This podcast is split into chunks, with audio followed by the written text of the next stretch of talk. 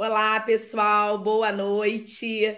Bom domingo a todos. Mais um episódio. Estamos no 25 episódio do Histórias que Inspiram.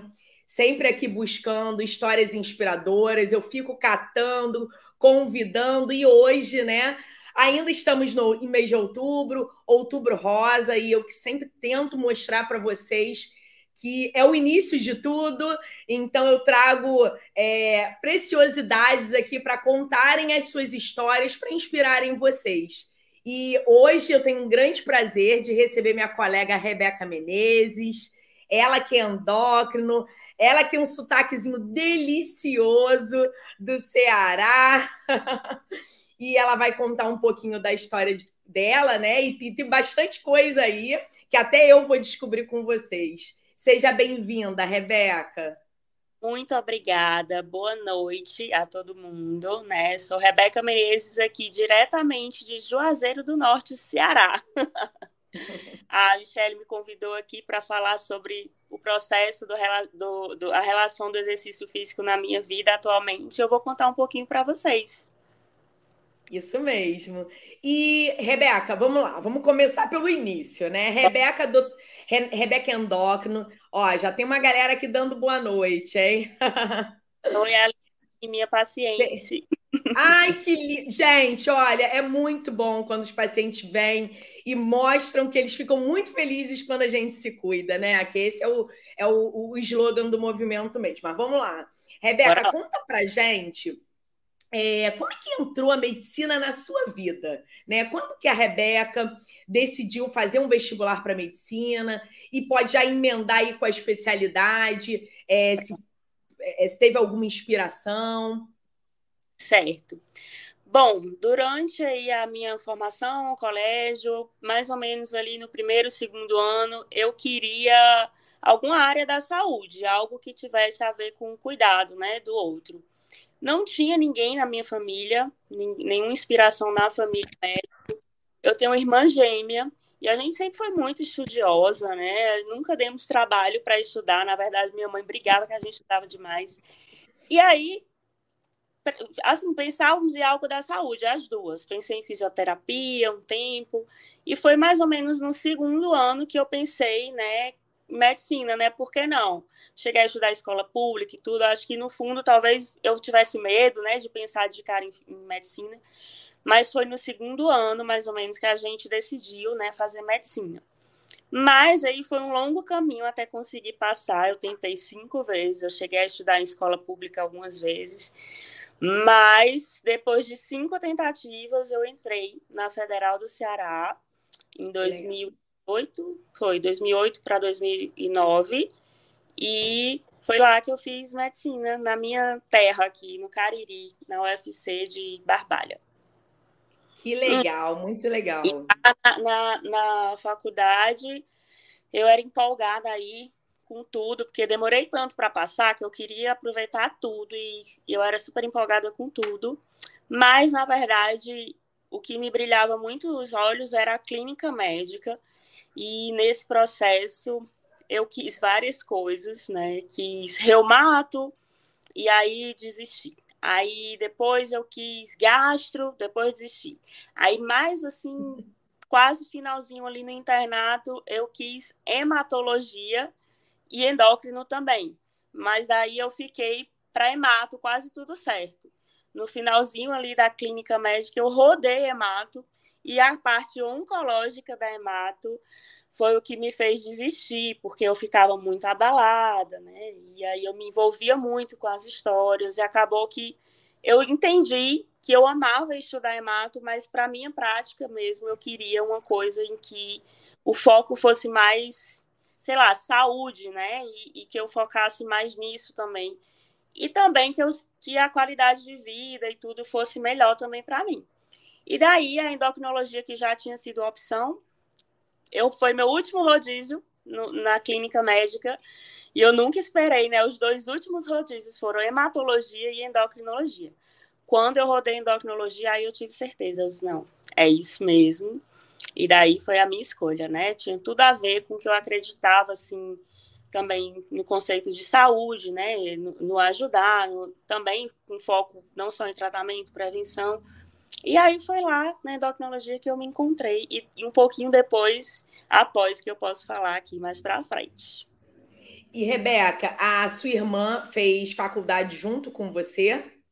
Aí foi o, o, o, primeiro grande desafio da vida. A gente sempre estudou juntas, inclusive era quase uma simbiose, a gente só sabia estudar juntas.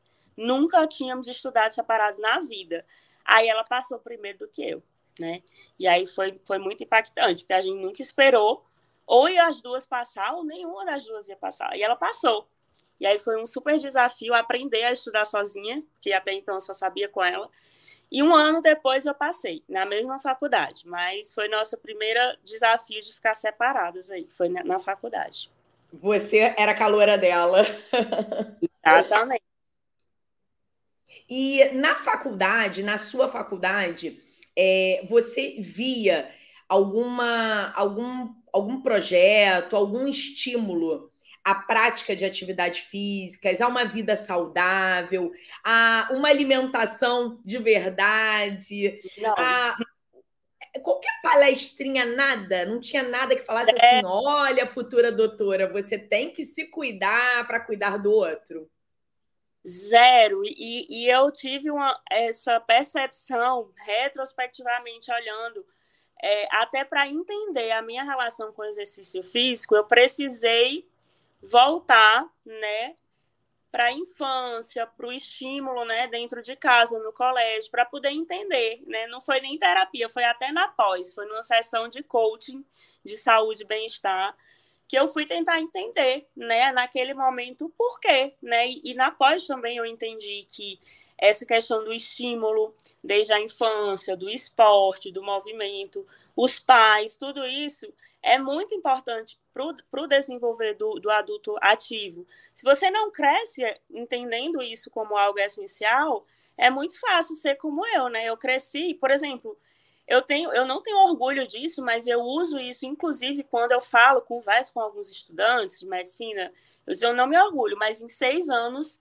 eu não fiz nenhuma atividade física, nada. Por quê? Porque, pois é, porque a gente na faculdade, eu, eu não sei né, como foi também na sua formação, mas o sentimento é que a gente é ali estimulado a estudar, estudar, estudar, passar em liga, fazer projeto de extensão, nananã, e você passa seis anos assim voando, e você naquela expectativa, né, de cada vez prova isso, e só, e, e, o autocuidado, né, a percepção de tantas outras coisas importantes da sua saúde mental, da sua saúde física. Passa o tempo e você, quando viu, já era. Você se formou, é, estudou, né, treinou aqui o, o cérebro para o estudo, para o aprendizado, mas só, só isso, né? O resto foi esquecido e não, nunca tive nenhuma aula de nada, absolutamente nada sobre autocuidado médico, sobre exercício físico, sobre nutrição, sobre alimentação saudável, absolutamente nada. E, tipo, isso é uma coisa que eu hoje enxergo uma falha enorme na nossa formação. Exato, Rebeca. E sim, a gente no movimento, é, você vai ver, né, que eu tô sempre batendo nessa mesma tecla que, infelizmente, a nossa formação médica ela tem várias deficiências, e para mim essa é uma das mais graves, e eu acabei até descobrindo com o próprio movimento, né? Então, eu converso com os colegas do Brasil todo e com os estudantes de medicina. Então, assim, ainda hoje, isso ainda é deficiente. É, se eu não me engano, tem uma faculdade que é no Paraná, que está começando a colocar, está bem incipiente. Então, é, a gente vê que. E, e, o que me espanta, assim, é não ter na formação, nem na, na graduação, nem na residência, é, isso não existe, não tem estudos. Endocrinologia, né? Endocrinologia, isso também não existe.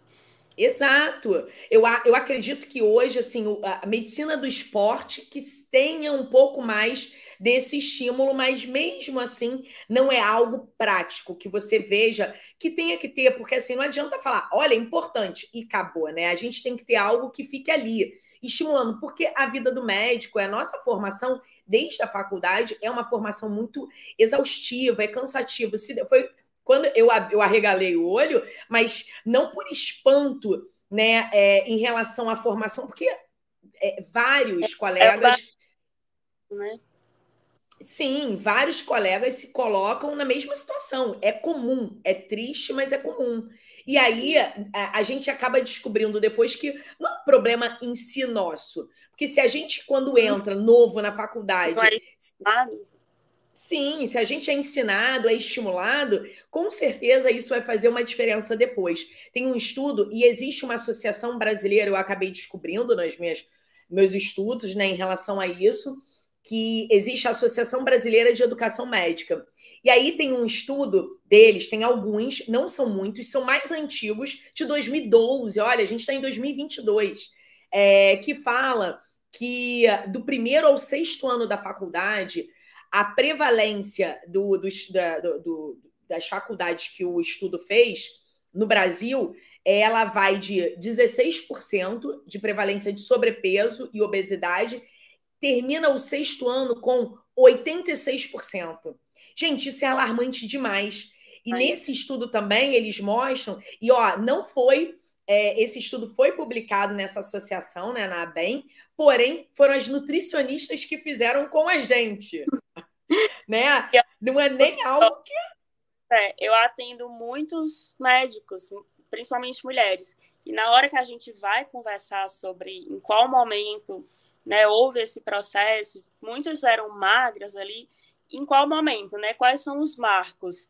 É, casamento, maternidade ou faculdade, no caso das médicas. Então, é um momento em que elas relatam que, por conta de, de ansiedade, né, crise de ansiedade mesmo, pânico, burnout dentro da faculdade, levaram a esse comer transtornado, né? Então, a gente precisa mesmo atentar para isso. E tanto alerta a falta de, de noção, né, de, de informação sobre o autocuidado médico, né, do ponto de vista da terapia, que a gente também não é, nesse momento, tão difícil, né, porque é muito difícil a faculdade de medicina sobre vários aspectos. É o estímulo a, a uma alimentação saudável, a exercício físico, então, é um momento em que a gente meio que se esquece de outras coisas importantes e vai viver ali um sacerdócio que eu não acredito que seja o ideal, mas realmente é muito alarmante que isso aconteça dentro de uma faculdade de medicina, né? É verdade, é totalmente cultural. A gente vê que isso vai passando de geração em geração. Até a, tem uma, uma, uma médica atleta, né, que ela formou tem pouco tempo. A Clara, é Clara Mil Volts, que ela é conhecida. Ela até criou agora um. Ela fazia na USP também. Na minha época que eu fiz na USP, endócrina, ela fazia lá medicina de emergência. Ela de emergência. E ela criou agora, né, até o Escola da Vida, que ela. E ela sempre fala, né? Que a medicina não é sacerdócio, né? Então, assim, realmente a gente tem que se doar muito para o paciente. Mas até gosto muito de frisar que esse slogan do movimento, né? Pacientes saudáveis precisam de médicos saudáveis, é muito importante. É muito importante que o paciente porque assim, o paciente ele escolhe o médico é, de qualidade, de formação, né? Ele vê o currículo, mas ele tem que escolher um médico completo. Ele tem que escolher aquele médico que vai chegar e ele vai estar tá muito é, preocupado com a sua saúde, porque aí sim ele vai poder cuidar bem dele, né? Então, e tem especialidades que são muito é, que acabam deixando isso muito claro né? Eu falo muito hoje é dia do anestesista, e aí eu até fiz um vídeo para a sociedade é, do estado do Rio de Janeiro falando isso. Imagina um anestesista que tem que agir ali. Eu, eu, eu já vi residentes meus chegando dormindo na sala, não pode. Eu, eu mandava sair, eu falo, não, olha só, aqui não fica, porque não tem condições. Então, são coisas é. muito sérias, né? Então, isso é um alerta que a gente tem que estar tá fazendo mesmo.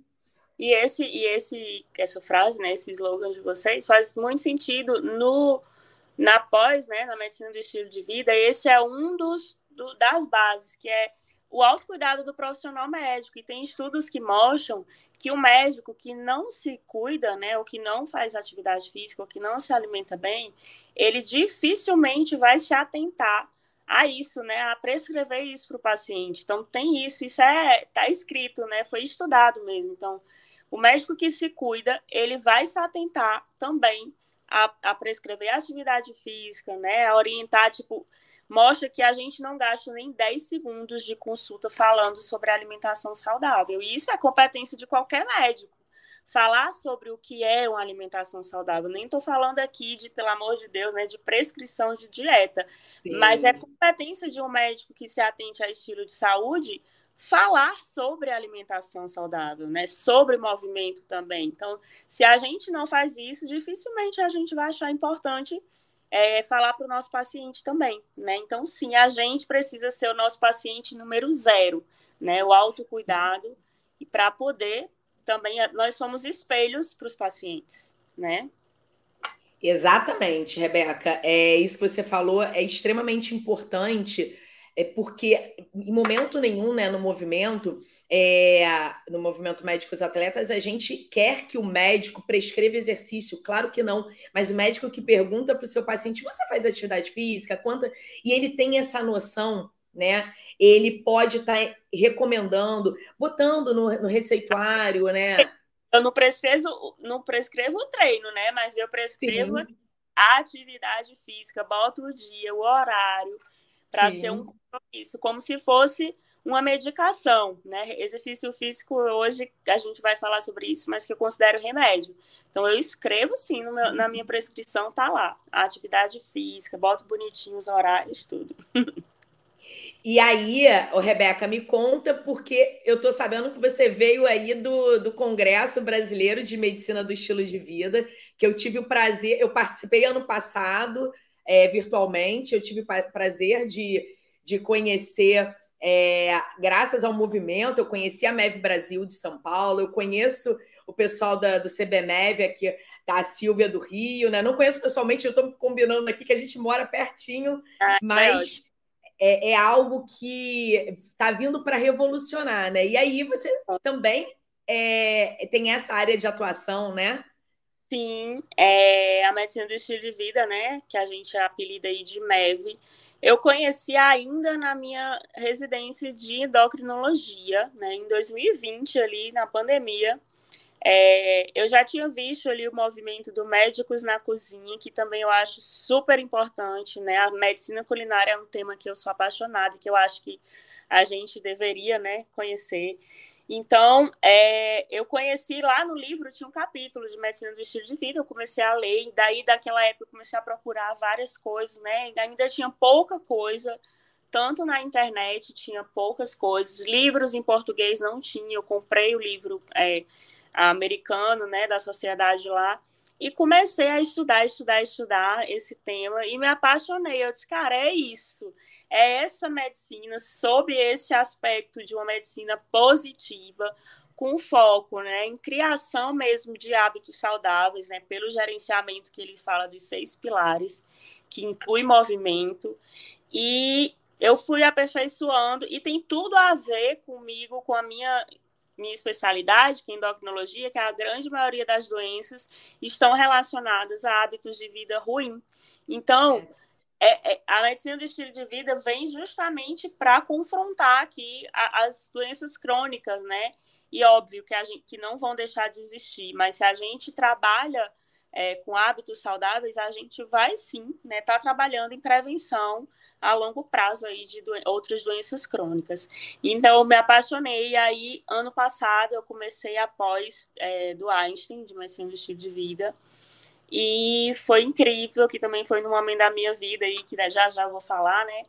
E que me deu muito sentido para mim, para minha atuação e para mim como paciente, né? Então, para mim foi uma, um, um florescer mesmo como pessoa, como profissional. E hoje eu atuo né, aliando a endocrinologia à medicina do estilo de vida, sempre com esse foco é, na construção de saúde baseada em hábitos né, construção de hábitos saudáveis, pilar por pilar. Então, foi incrível o congresso, inclusive, nesse congresso eu assumi a, a diretoria da Regional do Ceará.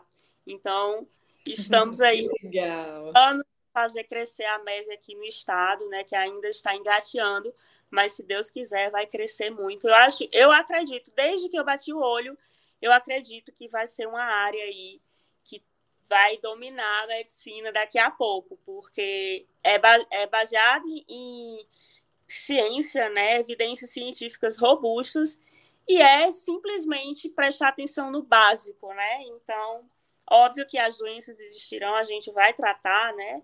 Mas a gente também precisa falar sobre construir saúde a partir de hábitos saudáveis, né? E a medicina do estilo de vida vem muito para isso.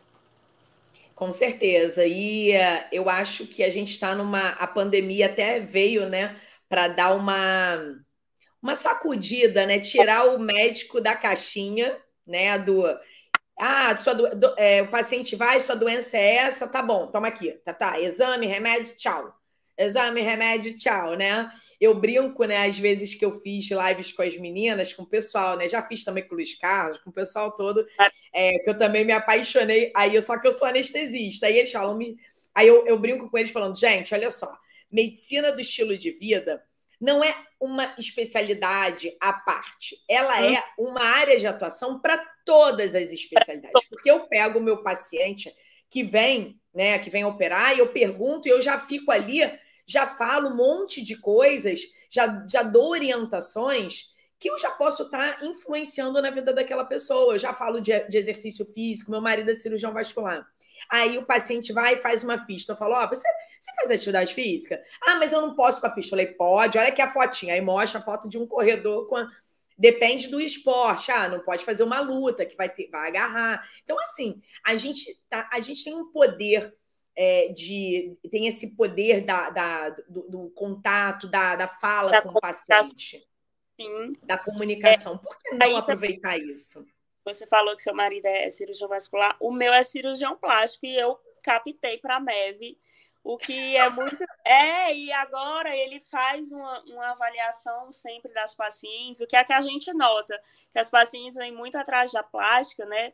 Como uma forma de emagrecer, ou, ou achando que vai vai resolver, né? Só que muitas chegam com hábitos muito ruins, né? Tipo alimentares ou mesmo de, de sedentarismo. E o que a gente tenta fazer, eu com ele, né, é mostrar, tá, tá ótimo. A, a cirurgia é a cerejinha do bolo, mas vamos pensar no, no para frente, né? Será que a gente vai conseguir Sim. manter o resultado estético se você simplesmente continuar sem, sem movimento nenhum, né? Se continuar se alimentando com tantos processados, com tanto fast food. Então, a gente, ele tenta, quando a gente vê que a paciente está fora do perfil, ele manda para mim, para a gente tentar ajustar isso, né? E isso vai ser tão maravilhoso para a paciente, porque a cirurgia vai vir mesmo como a cerejinha do bolo, mas ela vai ganhar saúde para além da estética, né? Então, eu enxergo também claramente que a medicina do estilo de vida ela vem para somar, complementar a medicina tradicional sobre todas as, as especialidades, né?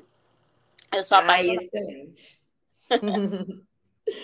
e aí, Rebeca, esse, essa, essa, esses, esses últimos anos, né, com pandemia, tudo, é, teve, teve a MEV, né, entrando na sua vida, mas é, acabou surgindo, eu queria saber como é que foi, né, a, como é que aconteceu o diagnóstico do, do CA de mama, do câncer de mama. E eu queria saber, só retomando, porque eu não sei em que momento foi exatamente, o retorno à prática de atividade física, já que você ficou a faculdade inteira. Então, eu queria saber se foi junto com o diagnóstico ou se foi um pouquinho antes. Foi antes. Então, é, durante a, a, a, faculdade eu não fiz nada, nada, nada, nada. Tenho vergonha de falar, mas não fiz nada. Daí, quando eu me formei, que entrou um dinheirinho e tal, eu disse, ah, vou, vou fazer aí um exercício, vou entrar na, no, na atividade física, contratar um personal, e eu fazia ali duas vezes por semana. Mas, beba boa água. Eu bebi, eu bebia não. Eu fazia atividade física, mas eu não gostava. Mas eu ia, uhum. tá? Eu ia porque eu pensava assim, não, pô, sou médico, eu tenho que ir, né? Passei aí minha vida inteira é, sedentária, eu vou. Daí eu comecei a fazer, mas não gostava. Não gostava, odiava, até brincava com meu personal. Olha, não precisa mudar, aumentar muito peso, que eu não quero ser isso aqui eu estou fazendo só pela saúde, não é para virar paniquete. Pode ficar de boa, assim. Não era aquela coisa com prazer. Então, desde aí, aí passei para São Paulo, para a clínica médica no IANSP. Aí fiquei ali um tempo, é, parada um tempão. Aí uma amiga minha, que ela tinha feito bariátrica, e daí ela sempre vivia muito preocupada com isso. Eu comecei a, a ir com ela, mas também não gostava. Era, ia, mas reclamava. Ia, mas reclamava, mas ia. Daí, olha só o absurdo, né? Passei em endócrino. E na residência de endócrino, eu simplesmente não conseguia priorizar o momento, porque eu estava sempre muito cansada. Eu fiz na USP. Então, qualquer tempinho que eu tinha livre, eu priorizava descansar. Dormir, descansar, fazer qualquer coisa e não queria fazer atividade física.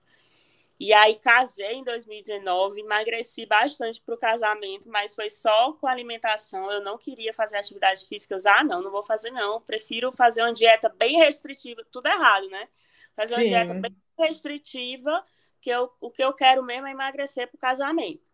Aí fiquei o ano inteiro aí do casamento sem praticar nada. Quando foi véspera da, da pandemia, eu combinei com meu esposo, não, agora a gente precisa voltar. Ele era assim de me carregar, não tô brincando não, ele me puxava aqui do sofá pra gente ir fazer uma caminhada e eu ficava engano, não quero, não quero. Daí a gente começou com o personal, antes da pandemia. Olha, eu, eu ficava tão mal porque eu chegar, eu via as pessoas postando no Instagram melhora do dia, amo, melhora do dia. Eu, gente, como que pode um negócio desse? Não pode ser a melhora do dia. Aí, um dia a gente foi fazer com esse personal, eu voltei chorando da academia. Eu me tranquei no banheiro e comecei a chorar. Mas, gente, por que, que eu sou a única pessoa que eu não consigo gostar? E tinha sido super pesado. E eu já tinha essa antipatia e eu comecei a chorar porque eu me sentia mal, porque eu não conseguia gostar. Mas, assim, desde que eu me formei, eu tentava manter alguma coisinha aí, mas sempre com essa relação muito conturbada de não gostar, Sim. né? E com esse de rede social, de as pessoas postarem, eu me sentia, poxa, porque uhum. só eu não gosto. Aí, tudo bem, veio a pandemia, parei tudo, fiquei parada tudo de novo. Um, terminei a residência em, em março de 2021 estava parada de exercício físico. Aí eu, ah, eu conversei com meu esposo, a gente já estava ali com um ano e meio de casados. Aí a gente conversou sobre ter filho, né? Aí eu disse: bom, é o seguinte. Eu sempre disse isso. Quando eu for ter filho, eu quero me organizar, assim, eu quero me alimentar bem, nutricionista, começar a atividade física direitinho.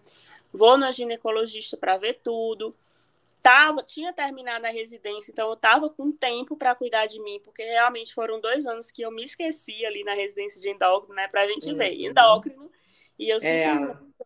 um momento muito difícil para mim.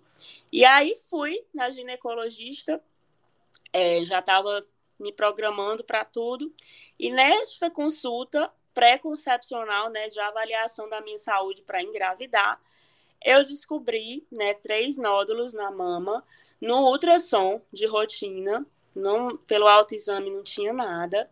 Eu descobri e quando a gente foi investigar era um câncer de mama, né? E aí, essa fotinha aí que você projetou é a minha irmã gêmea, que por. Quem é, é a de cima, quem é a de baixo, que eu tô confusa aqui, ainda mais de máscara. A de baixo, a de vermelho, e ela é a de jaleco, que por, por coisas do destino, minha irmã está fazendo, terminando a residência de oncologia. E a minha irmã gêmea.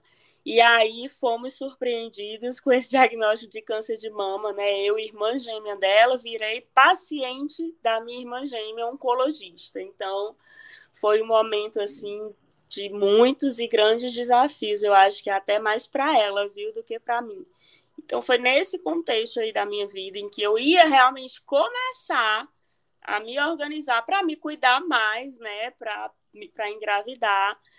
Eu recebi essa bomba do diagnóstico de câncer de mama. E aí essa fotinha foi a minha primeira quimioterapia, né, que ela participou de todas. Aí tô fazendo o dedinho assim de um e fiz a quimioterapia, né, é, um, um um momento bem desafiador para mim, mas que tentei também encarar com muita, muita força, com resiliência. Nesse período eu também estava fazendo a pós, que foi algo que me fortaleceu muito também, porque reforçou muito o meu propósito também como profissional. E, e eu estando aqui do lado de paciente, eu entendi muita coisa. Entendi muita coisa do meu propósito como médica, né? Então, estar do lado de lá, para mim, foi transformador pessoal e profissionalmente, né? Eu acho que Deus tem os propósitos, né? Eu sou cristã, acredito muito em Deus e eu acredito muito nos propósitos. Então, com, a, com o câncer, é, eu passei pelo, pelo tratamento, né? Fiz cirurgia. É, meu câncer era com bloqueio com receptor hormonal, então eu tive que fazer, estou fazendo ainda, bloqueio hormonal. Então eu entrei na menopausa, né? Química induzida e por isso não posso engravidar por enquanto, né? Mas cheguei a congelar os meus óvulos e por conta disso, né, sabemos os colegas médicos aí que a menopausa é um período, né, muito difícil e quando a, principalmente quando a gente não está preparado para ela, né? Porque o ideal é que a gente prepare o nosso corpo para isso. Sim. Então imagina, né, eu saí de um momento de estresse, de sedentarismo, né, minimamente me movimentando muito pouco. E aí com a queda do estrógeno aí, com, com o impacto da menopausa, na idade que eu queria estar engravidando. Então, eu senti muitos sintomas, né, desagradáveis aí com com a, o tratamento. Aí veio o, a quimioterapia, né, o momento que a gente fica com muita muita dinamia. Eu acho que tem uns videozinhos aí. E aí, o que é que aconteceu, né? Fui para minha para minha oncologista nos primeiros retornos já comecei a alterar os exames. Do nada, eu comecei uhum. a ficar com colesterol alto, com pré-diabetes, coisa que eu nunca tive, mas por conta do processo do, da quimioterapia também. E aí, comecei a ganhar muito peso, e de fato, né, juntou que eu já era sedentária com a quimioterapia, Sim. que eu não tinha energia para nada. E aí a minha oncologista chegou para mim e disse: Olha, Rebeca, é o seguinte, você precisa, não é, não é querer, não. É porque você precisa. Agora é obrigatório, né, é, Rebeca? Aí já foi depois da quimio. Acho que tem umas que eu tô de turbante até, uns videozinhos. Aqui, um que eu tô com. Ah, essa daqui. Laranja. É, aí ela falou assim, Rebeca, não tem, não tem para onde. Você precisa voltar aos exercícios, porque você. E eu, é, tipo, eu sei, mas no fundo eu não sabia o quão isso ia ser importante para mim, né? E aí veio a, após, eu comecei a estudar o pilar do movimento e a entender todas as conexões que existem surreais entre cérebro e músculo e todas aquelas conexões com tudo, né, sistemicamente, metabolicamente falando. E aí entender o, o, músculo como uma glândula endócrina, né, com todas as suas funções. E eu até brinquei, até basquete, olha aí como e aí eu é. a incluir o exercício mesmo no, durante a quimioterapia. E eu sentia que meu corpo reagia, enfim, né? Tive reações positivas ao exercício. E eu senti, aí já foi eu, ó, o cabelo já estava crescendo, eu já tinha feito a cirurgia e estava lá, firme e forte na, na musculação.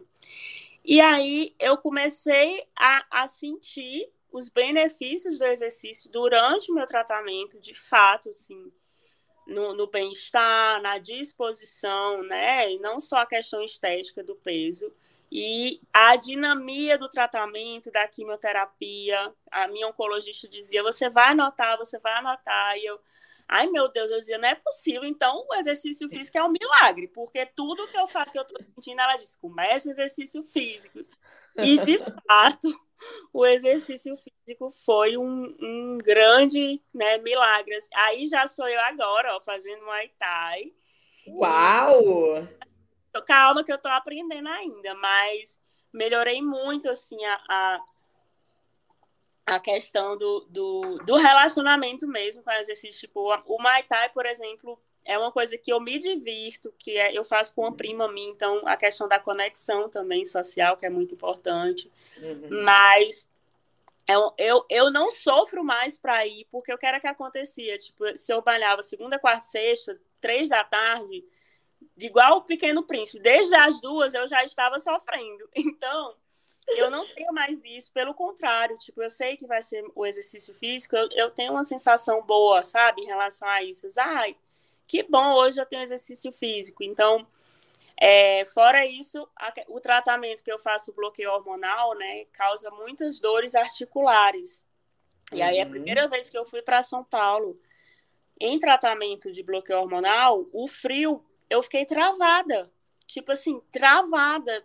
Gente. Joelho, tornozelo, tudo travado. E eu, gente, Raquel, o que é isso? É, eu perguntando a minha irmã, por que, que eu tô assim? Ela, é a medicação e o frio e tal. E aí, eu, eu não estava tendo tempo na época, mas eu disse, não, então eu vou tirar um tempinho aqui para ir para academia. E magicamente as artralgias melhoraram. Então eu senti na pele, literalmente, na pele, nas articulações, no corpo, os efeitos benéficos, né, do exercício físico para mim. Então eu precisei passar por tudo isso para acolher a atividade física como hábito. E eu até brinco assim, brinquei que quando eu fui para a Unco, a oncogeneticista, que eu fiz a pesquisa genética, né, que veio tudo negativo. Eu disse, ai meu Deus, doutor, então agora eu estou me sentindo culpada. Se não é genético, a culpa foi minha, do meu estilo uhum. de vida. Uhum. Aí eu, ai meu Deus, será que foi porque eu fui sedentária a vida toda? Não fica pensando nisso, porque a gente não tem controle nenhum sobre isso, mas é óbvio, né, que ser é um risco. Então, é uma das coisas que hoje eu, eu me tornei entusiasta né, do, do movimento, e porque eu era um péssimo exemplo, e eu virei paciente e comecei a entender, né? E eu, por isso que eu sempre insisto para minhas pacientes, eu sei que é difícil. Olha que eu estou falando com, com, com, conhecimento de causa. Mas dê o primeiro passo. Eu não estou pedindo para você virar atleta, né? Como eu digo. Não estou pedindo para você virar atleta. Dê o primeiro passo. Acolha esse, essa iniciativa de começar, que você gradativamente vai sentir, né? e eu não estou falando, sempre eu falo, eu não estou falando de estética, eu não estou falando de emagrecimento, né? Eu estou falando de outros benefícios aí extrafísicos, é, estéticos do exercício físico, que eu, né, hoje em dia eu, eu escolho. Então, o humor, né, que a gente sabe aí que também varia com, meu, com o tratamento. Então, é um momento de, de descarregar mesmo energia, de, enfim, de, de cuidar também, de autocuidado, né, do nosso corpo. Então, hoje eu, eu sempre, a medicina do estilo de vida é um pilar, né, então é um sinal vital o movimento. Então, costumo falar não só do exercício físico intencional, né? Que é esse aí que está no vídeo, mas no portfólio de movimento como um todo. De Sim. movimento na vida, de movimento no dia a dia, né? E a gente sabe que hoje em dia, home office, tudo que a gente tem aqui na mão, celular, né? iFood, Sim. Netflix. Então, o que a gente vê hoje em dia é uma sociedade que eu acho que ela não estimula o movimento. Ela estimula a facilidade. Então, maioria das pessoas hoje que chegam para mim tem um portfólio de movimento ruim, muito tempo sentado, né? De sempre optar pela coisa mais fácil, mais perto, que está ali à mão. Então, eu sempre peço para fazer pausas né, no home office, para se movimentar. Tem um exercíciozinho que eu chamo de intervalo salutogênico, né? De fazer determinadas ativações musculares ali em pezinho no seu lugar, que só essa ativação muscular aí, ela já é responsável por, por fazer um monte de ligação aí nervosa e, e propiciar benefícios. Então, hoje eu sou essa quem diria sair do sedentarismo para chata que fala do exercício físico, né, como remédio. E eu acho que a gente precisa entender isso de uma vez por todas, de exercício físico como remédio, assim. E é igual, eu digo, eu digo a elas, né?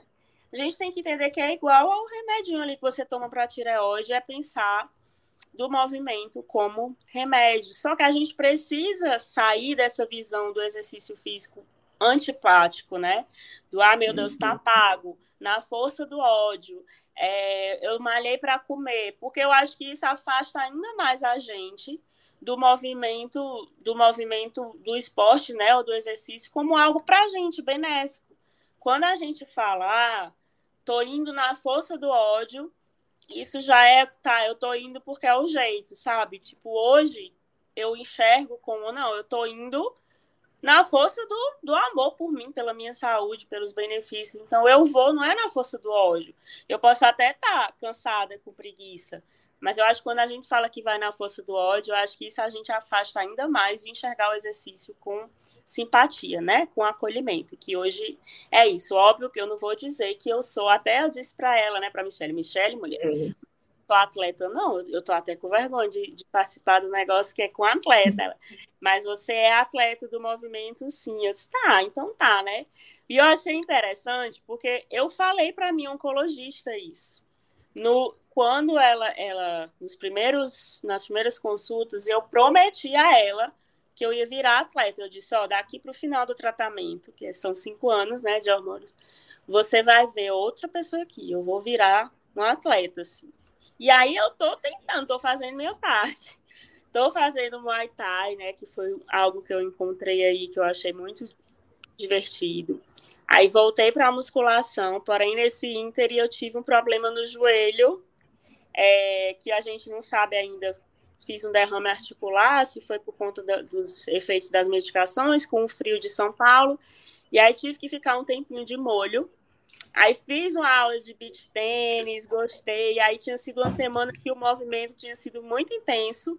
E acabei o meu joelho acabou sentindo, né? Dando uma sacrificada.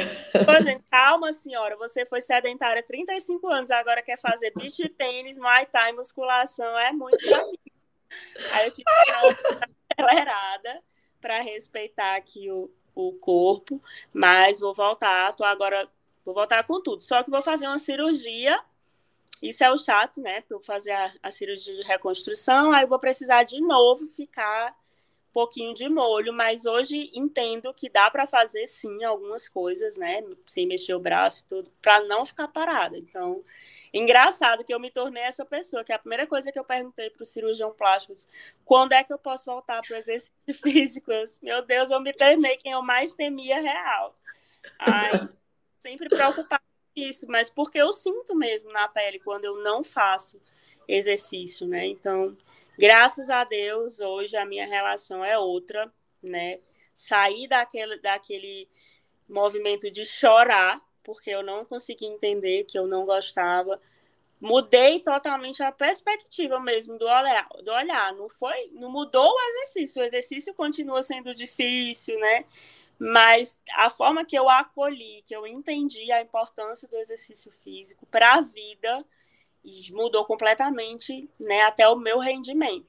E aí é essa hoje sou eu que falo como dei uma aula para os alunos do meu marido que é, é, professor na faculdade de medicina sobre o músculo como um órgão endócrino, sobre todas as conexões, né, sistema nervoso central, ansiedade, depressão, prevenção de doenças, né, degenerativas. Então, eu estou apelando aqui que é para todo mundo entender a importância esporte. Então, pode contar aí comigo também. Eu não me considero ainda atleta, mas me aguarde. Me aguarde e daqui a pouco eu estou aí, correndo, sei lá, inventando tudo. Olha, Rebeca, eu, eu vou falar para você que eu fico muito feliz, né, de, de escutar o seu depoimento, porque o que eu acho legal no, no movimento é essa variedade, né, de médicos atletas, né, que, que eu chamo de média atletas, né, de apelido. Porque o que, que acontece? É, eu sei, eu sei por conta de, de mensagens, né, de direct, de colegas que falam exatamente, ou até mesmo de outros profissionais da, da área de saúde que falam, Michele, olha, eu, eu não tenho, eu não sinto esse essa paixão, essa vontade que você fala. E é muito legal, porque quando é, a gente tem o, depoimento, o testemunho de alguém que levou uma, uma maior parte da vida é, sem sentir, né? E às vezes busca, fica é, buscando sentir esse, esses efeitos, né? Que o exercício físico traz no nosso corpo, eu falo sempre o seguinte: é, existem mais de 300 esportes. Se você for no Google e botar assim, quantos esportes existem? É, esporte em si, existem mais de 300. Então, se a gente for parar para pensar, é, a gente precisa testar 300 para ver se a gente gosta, né? Se a gente sente essa, essa paixão que a gente escuta muita gente falando, ai, quando eu andei pela primeira vez numa bike, que eu fiz um treino, eu me apaixonei. Ou quando eu corri com uma assessoria, eu me apaixonei. Ou quando eu fiz isso, me apaixonei. Né? Cada um acaba descobrindo. Mas eu falo o seguinte, beleza, ninguém é obrigado a estar apaixonado por algum desses 300 esportes. Mas o ser saudável, né, que a gente está pregando aqui, que a gente fala, é, é, eu acho que é um autoconhecimento. É a gente entender o que um, esses pilares é, de, uma, de um estilo de vida saudável faz com a gente. Então, quando a gente fala do exercício físico, da atividade física regular, é a gente entender que quando você vai fazendo, ah, eu vou para o hospital e eu, eu tenho que passar, eu trabalho no décimo andar e eu subo de escada, aqueles dez lances de, de escada, eu depois começo a ver que aquilo dali não é um bicho de sete cabeças que a gente cria, às vezes a gente fica numa fila de um elevador para quê? Né? Então são pequenos hábitos, eu brinco, eu sempre falo assim, eu, é, eu quando levo meus filhos na escola, eu não estaciono lá na porta da escola, eu estaciono antes. No início eles brigavam comigo, Ai, mamãe, você é chata, ficar fazendo a gente andar para ir para a escola. Eu falo, não, o pedacinho que vocês estão andando não é nada. Eu não preciso ficar ali lutando pela vaga na cara do portão da escola. Eu estaciono antes, com tranquilidade. A gente chega antes, né? E a gente vai andando e você já vai movimentando seu corpo. Então, assim, são hábitos que a gente vai criando. E é muito bom quando é, a gente tem essa essa variedade de testemunhos, para que a gente consiga englobar cada um, né? É, seja aquele que pratica muito, que se descobriu né, apaixonado, ou aquele que ainda está tentando achar é, é, a sua paixão ou o seu autoconhecimento. Tá tudo e... bem também né, não ser apaixonado, mas se tá, você, tá tudo bem. você se ama e se cuida, você vai acolher como algo bom. Não precisa ser uma paixão, mas você vai acolher como um autocuidado, né? Um cuidado com seu corpo. Então, acho que isso é o principal, né?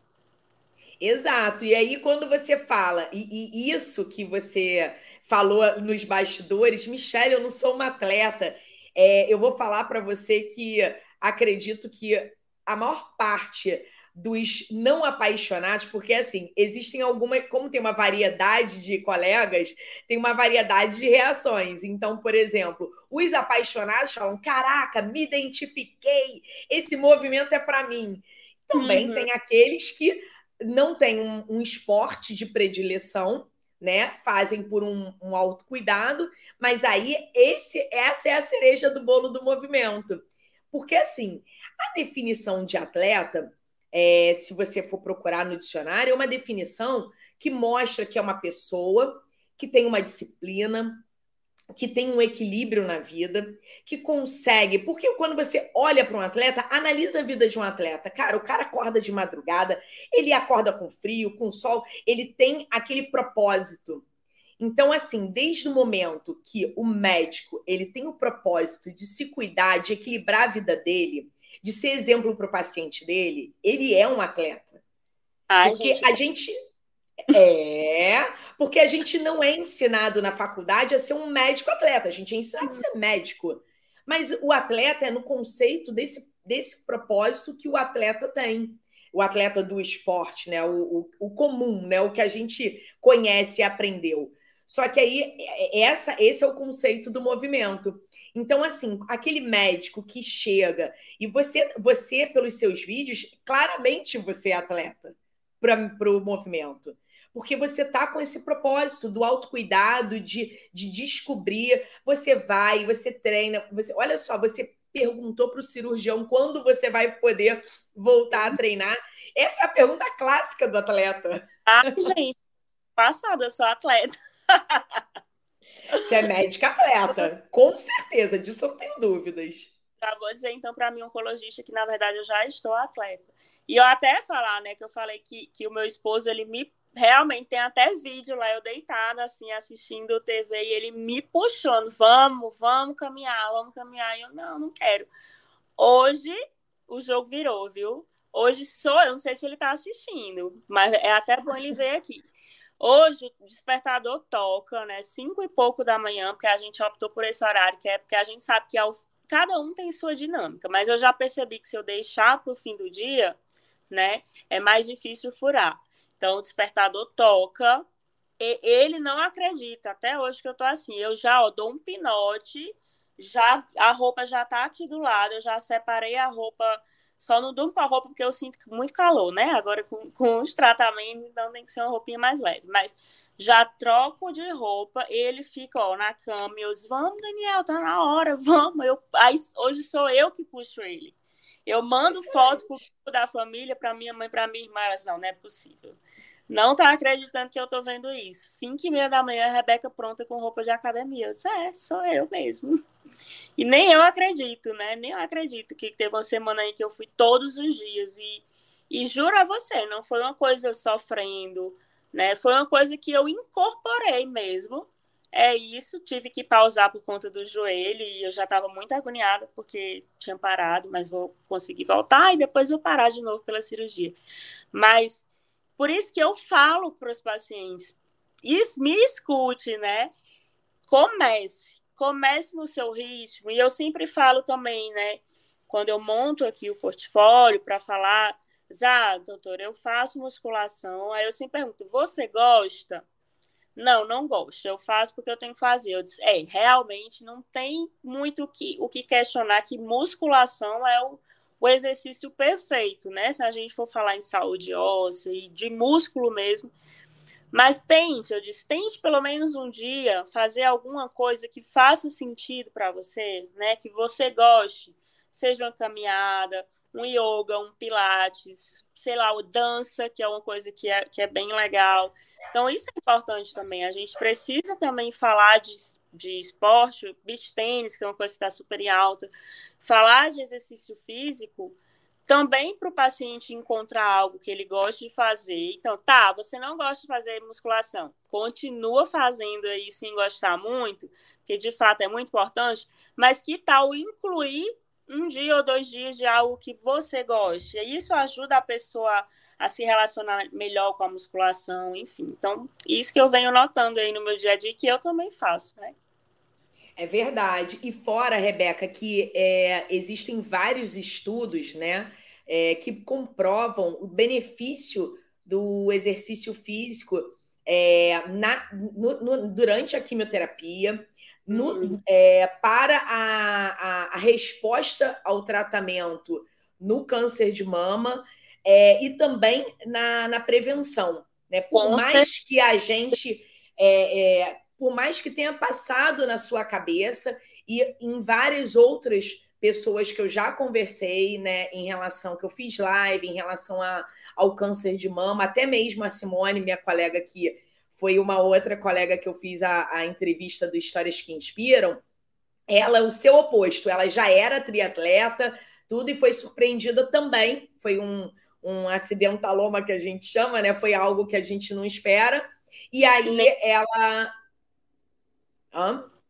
E não tem controle, né? Acontece com qualquer pessoa mesmo. Sim, sim. E aí ela é, é, assim passa pela cabeça, poxa, mas eu pratico, né? E não fui, não, não serviu para me prevenir. Não, não é assim. A gente tem que ter, né? Essa consciência que você falou.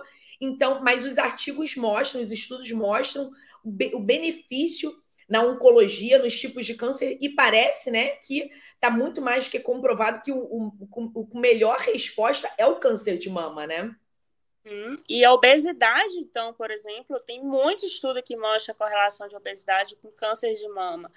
Então, quando a gente fala de exercício físico mesmo para o câncer e câncer de mama, não tem como dissociar, né? Inclusive, eu lembro que, que eu, eu levei uma bronca da, na, na minha oncologista, tipo, da, da prim, não, da segunda, do segundo ciclo de químio para o terceiro, eu sempre voltava, né, entre as químios, e eu, tipo, ganhei peso, meus exames alteraram, e daí realmente tinha sido um ciclo bem ruim, né, porque eu tinha ficado um pouco mais cansada, dinâmica, só que assim, óbvio que a gente sabe que se esforçar um pouquinho, né, e aí eu não fiz exercício físico, nenhum momento entre essa química e a outra. E ela me deu uma bronca, assim, né?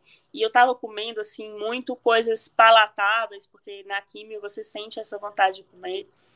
E aí ela falou, né? Olha, Rebeca, não tem contraindicação nenhuma. Tipo, óbvio pelos primeiros dias que você tá um pouco mais cansada, mas passou três, quatro dias, você já pode e deve fazer exercício físico, né? Se você se, se entrega a esse sintoma, é cada vez pior. E aí, desde então, tipo, todas aquelas fotos, né? Eu com turbante, foi ali com poucos dias depois da quimio, eu tava lá descendo, fazendo as coisas que eu podia fazer, né?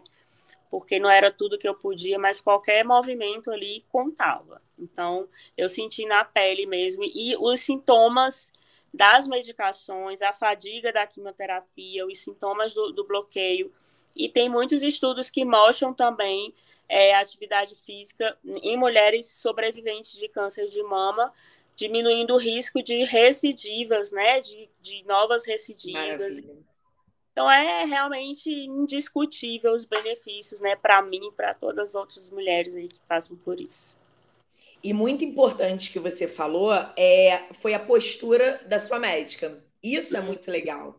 Porque essa é a consciência, né? essa é a, a, a influência na relação médico-paciente. É a uhum. médica falando e cobrando, porque assim, a gente aprende muito isso também na medicina do estilo de vida, que uhum. é diferente do que a gente aprende na faculdade. É, na faculdade, a gente aprende que a gente tem que curar, salvar o paciente. É claro que a gente tem que fazer, mas não somos deuses. Então uhum. a gente tem que ter a consciência de que a responsabilidade da saúde é do paciente. Foi o que ela falou. Você, mas, Rebeca, né? Você tem que fazer.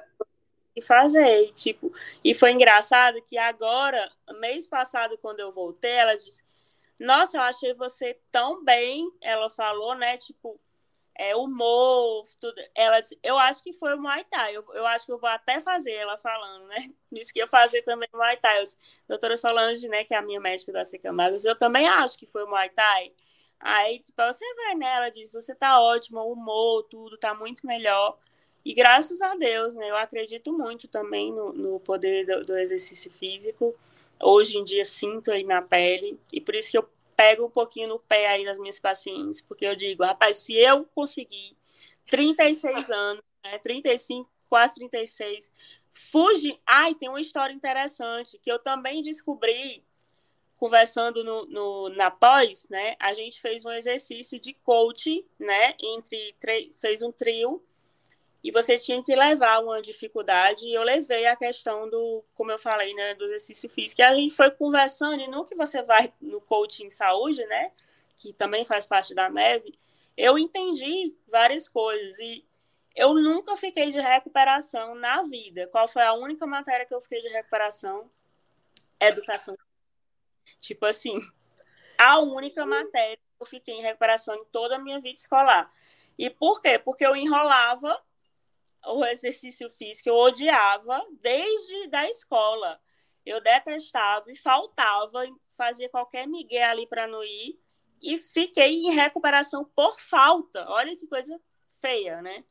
E aí, metade das minhas férias, que eu ansiava pelas férias, eu fui obrigada a fazer recuperação. E aí tinha que ficar fazendo circuito. Então, eu peguei mais antipatia ainda do exercício físico, porque foi minha única recuperação e ainda perdi metade das férias fazendo exercício.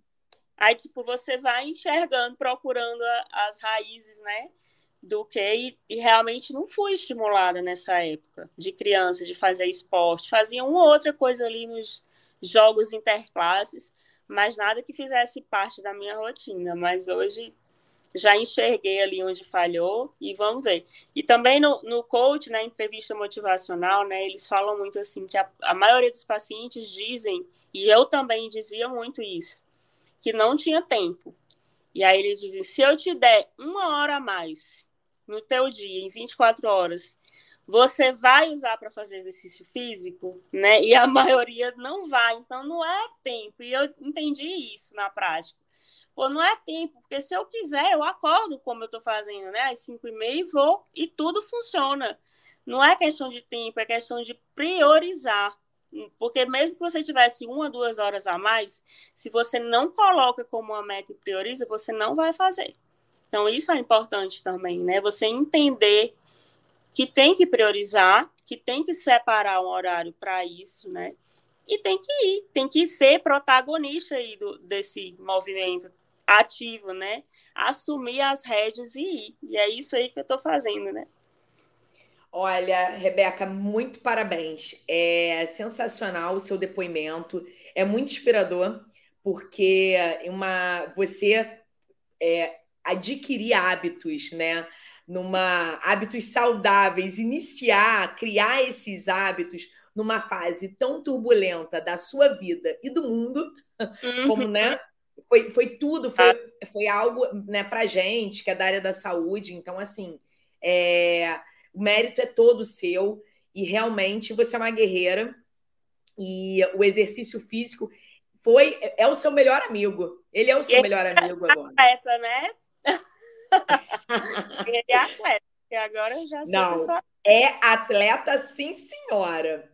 Olha, é. só para finalizar, eu queria que você só contasse, porque é, não sei se todo mundo conhece, né? Eu, eu aprendi com a Simone, com a minha amiga, porque eu tenho queda de cabelo, e ela falou assim: Mia, tenta, mas é horrível. Ela é muito sincera. Ela é muito difícil fazer isso, incomoda muito, mas tem uma resposta muito boa. Aí eu queria que você falasse um pouco, né? É, de como foi fazer. Qual é o nome do tratamento? É crioterapia mesmo? É, crioterapia. É engraçado que eu sempre fui aquela pessoa que é, tinha dificuldade de cortar até a pontinha do cabelo. Eu era muito vaidosa com o cabelo. Eu também tinha queda, alopecia androgenética. Então, qualquer fiozinho importava para mim, né? Quem tem alopecia sabe disso. Qualquer fio que você perde. Então, eu era muito vaidosa com o cabelo. Sofria fazendo um monte de tratamento para eles crescerem engraçado que quando eu recebi a notícia que eu ia precisar de químio, né, uma das coisas que eu mais pensei que fosse me abalar fosse a questão do cabelo, né? E aí já fui atrás de peruca, né, achando que ia, não ia me adaptar ao cabelo curto. Daí eu fui numa dermatologista, doutoriana, inclusive, maravilhosa, e, e lá no, no AC eles já falam dessa touca, o plano não cobre, né? Mas você paga uma taxa para cada quimioterapia. E o que ela faz é uma temperatura, se eu não me engano, é menos 20 graus Celsius, é uma touca bem gelada que você bota aí na sua cabeça um tempo antes da quimio ainda fica um tempo depois, porque ela congela ali tudo, resfria e causa uma vasoconstrição da, da, da circulação aqui no couro cabeludo para tentar fazer com que a quimio, o quimioterápico sistêmico não chegue ali no folículo, né? Então, para isso que serve. Tem mulheres que respondem muito bem, que praticamente não cai, cai pouquíssimo. Não sei, mas tem mulheres que não respondem. Então, isso é meio que sorte ou sei lá o quê. E aí eu uhum. usei em todas as sessões mas o meu o cabelo continuou caindo, né? Não sei se eu te mandei a foto, ficou bem feinho. Aqui caiu to, quase tudo aqui no couro cabeludo e aqui não caiu. Atrás ficou ainda. Mas eu optei por não raspar todo também, porque minha mãe não deixou. não deixou, eu acho que não tem não. Mas aí era eu, eu aqui. Todas as químicas, isso aí é sob efeito do Benadryl, maravilhoso dormir a química inteira com ele. Mas a, a, a touca, ela congela tudo e fica, é, fica um pouquinho desconfortável, né? Dá dor de cabeça, uhum. mas depois você se acostuma. E aí eu fiz em todas as químicas, mas meu cabelo continuou caindo.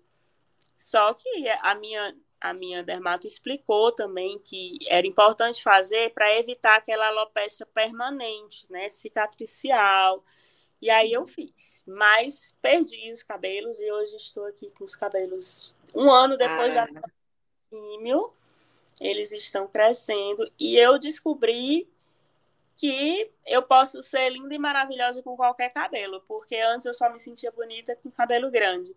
E aí eu não me adaptei com perucas, né? Eu fiquei usando turbantes. E enquanto ele estava nessa fase carequinha aqui e aqui, eu fiquei usando turbante. E assim que ele cresceu um pouquinho, tem até uma foto eu na academia, na, tirei uma, uma foto assim na esteira. Eu tenho. Ah, quando ele tem sim. Um pouquinho. É essa aqui que eu tô com o celular roxinho. Essa aí. Pronto, quando ele cresceu um pouquinho, que foi aí, né, nesse bumerangue, Joãozinho, eu já assumi esse cabelo assim, ia dar plantão com ele assim, ia para academia com ele assim. E pronto, é assim fiquei, porque a gente realmente ressignifica muita coisa, viu? Você começa a, a entender outras coisas. E aí eu fiz ensaio com esse cabelinho aí, Joãozinho. A foto que você postou lá no feed foi desse meu cunhado, é fotógrafo. É linda. Porque justamente uma forma de a gente entender né, e ressignificar um monte de coisa que a gente acha que só é bonita com, com cabelo grande, né? Mulher com cabelo liso, que meu cabelo é cacheado, mas ele está em processo de crescer, vários tamanhos. Mas eu gosto, né, de, de entender isso. E eu cresci nesse momento entendendo isso, que a gente pode ser linda e bonita de qualquer forma. E eu, e eu escrevi sobre isso porque a perda do cabelo é algo muito impactante, né, para a maioria das mulheres. E eu sei que cada uma lida de uma forma. Mas eu achei, dentro da, de mim, do, das minhas crenças, que ia ser um momento muito difícil, né? Tanto que a minha irmã, que é gêmea, ela tentou de toda forma é, que eu não fosse para a químio, assim, investigando tudo, os limites lá da, dos resultados, porque ela sabia que era muito importante para mim essa questão da, do cabelo, mas não teve jeito. Mas todo mundo se surpreendeu, porque, tipo assim, eu lidei muito bem, né, com a perda dos cabelos, porque eu acho que quando a gente passa por isso, eu acho que a minha gratidão por ter descoberto, né, numa fase precoce, e de ter a oportunidade de tratar, de ter sido tão inicial, né? Eu descobri no, no, numa fase, num estágio muito inicial. Então, que é o cabelo, que é o peito, que é qualquer coisa frente à possibilidade de ganhar uma vida, né? De renascer, no meu caso. Então, eu lidei muito bem, graças a Deus. Acho que foi durante o processo que eu reconheci isso, né? A, a tal da resiliência, né? Que você aprende nesses momentos de dificuldade mesmo. É verdade. Olha, gente, é, já estamos aqui papeando há mais de uma hora. Cara, é, voa. É impressionante, né, Rebeca? Mas foi passar com você. Não, maravilhoso. E assim, eu, eu, eu que agradeço né, a sua disponibilidade, é, o seu tempo para estar tá aqui no domingo contando para gente a sua história. É, espero que pulverize né, esse, esse, esse bate-papo que é enriquecedor. A gente é, consegue passar né, informações muito valiosas, seja da, da, da vida pessoal, da parte da, da uhum. inspiração da, da, da, história, né, da sua história, quanto é, a parte médica né, e, e mais científica. Então, é, então, assim, eu, eu agradeço muito é, a sua presença aqui e que a, a, o público, né, que assistiu a gente, que ainda vai assistir, porque aí depois o negócio ainda fica se perpetuando. E, e que assim, que nesse mês de outubro, né, que é só um mês é, simbólico, mas que as mulheres elas é, parem para se cuidar, né? Então o autoexame é um cuidado, é, alimentação é um cuidado, o sono é um cuidado, o exercício é um cuidado. É claro que a gente tem um pouquinho de tempo para falar de um montão de coisas. E outubro é só um mêsinho, é um parênteses, mas a vida toda, é o 365 dias do ano. As mulheres têm que parar é, para que a mulher tenha uma característica, ela faz um monte de coisas, né? É muito comum. Quem não tem uma amiga, eu sou assim, a Rebeca também deve ser assim, a gente é. vai absorvendo, né? Cuida do marido, cuida da casa, cuida dos pacientes, mas a gente tem que cuidar da gente. E para os homens, cuidem das suas mulheres. Ah, para os filhos, cuidem das suas mães. Irmãos, cuidem das suas irmãs. Então, assim, é muito importante, né, Rebeca? Eu acho, até digo, né, para os meus pacientes, que eu gosto de perguntar o que gosta de fazer, o que faz no tempo livre, e acredita que a maioria nem sabe, é tão consumida e absorvida pela rotina que não sabe nem o que gosta de fazer. E aí eu digo, você entende que se dentro de, de da sua agenda inteira da semana não tem um horário para você, algo de errado não está certo. É a sua agenda e não tem um horário para você. Então, se nem na sua agenda tem, imagina, né, como tá errado isso. Então, realmente, eu acho que esse mundo, a sociedade do cansaço, né? Tem até um livro que fala sobre isso. É, de performance, de produzir, produzir, produzir, a gente esquece que o descanso também é muito importante, que uma pausa, que fazer algo que você gosta, que parar, fazer uma leitura, fazer um movimento, fazer um exercício, se observar, se cuidar, se priorizar, né? Eu fiz um texto sobre isso que eu acho que o Outubro Rosa é uma campanha sensacional, né, que foca no diagnóstico precoce, né, do, do exame de imagem, do foco também no autoexame, mas a gente precisa falar sobre prevenção também. Se a gente é, é, investe no estilo de vida saudável, né, a gente está trabalhando com prevenção. Então, para além do diagnóstico precoce, a gente precisa agir proativamente para que a gente não tenha câncer. Então, nem câncer, nem outras doenças que estejam relacionadas ao hábito de vida ruim. Óbvio que acontece, mas se a gente enxergar também um mês que fala de diagnóstico precoce como uma oportunidade de autocuidado, né, de construir, de produzir um, um estilo de vida saudável, né, isso se expande muito mais do que só pintar tudo de rosa, vestir rosa e falar de, de se tocar ou de fazer uma mamografia, né? Acho que o impacto é muito maior. Com certeza. E histórias como a sua inspiram outras pessoas, né? Esse é o Bom. nosso objetivo aqui. E agradeço muito a você e uh, que a gente vai continuar se falando. É... Comigo. Você vai continuar me inspirando porque é uma inspiração. É, a gente sabe o quanto é difícil, às vezes a gente pega uma gripezinha e não consegue levantar da cama e acha que o mundo acabou, né? Ou, ou o próprio Covid, né? Então, assim, é, a vida é uma batalha, mas assim, a gente pode ter é, frutos, né? E, é, e foi isso que você mostrou aqui. Você é, esse seu autoconhecimento nesse tão curto espaço de tempo mostrou quanto você cresceu. Então, assim, eu fico muito feliz. E assim, mande notícias. É, quando acabar esse período do, do, hormônio, né, do bloqueio hormonal, manda notícias pra gente, fala, tá. posta, marca. Ano que vem, o congresso da MEV é no Rio, tá? Ah, já tô sabendo. E eu já fui intimada aí. Pronto, a gente vai se conhecer pessoalmente. Definido. Fechou.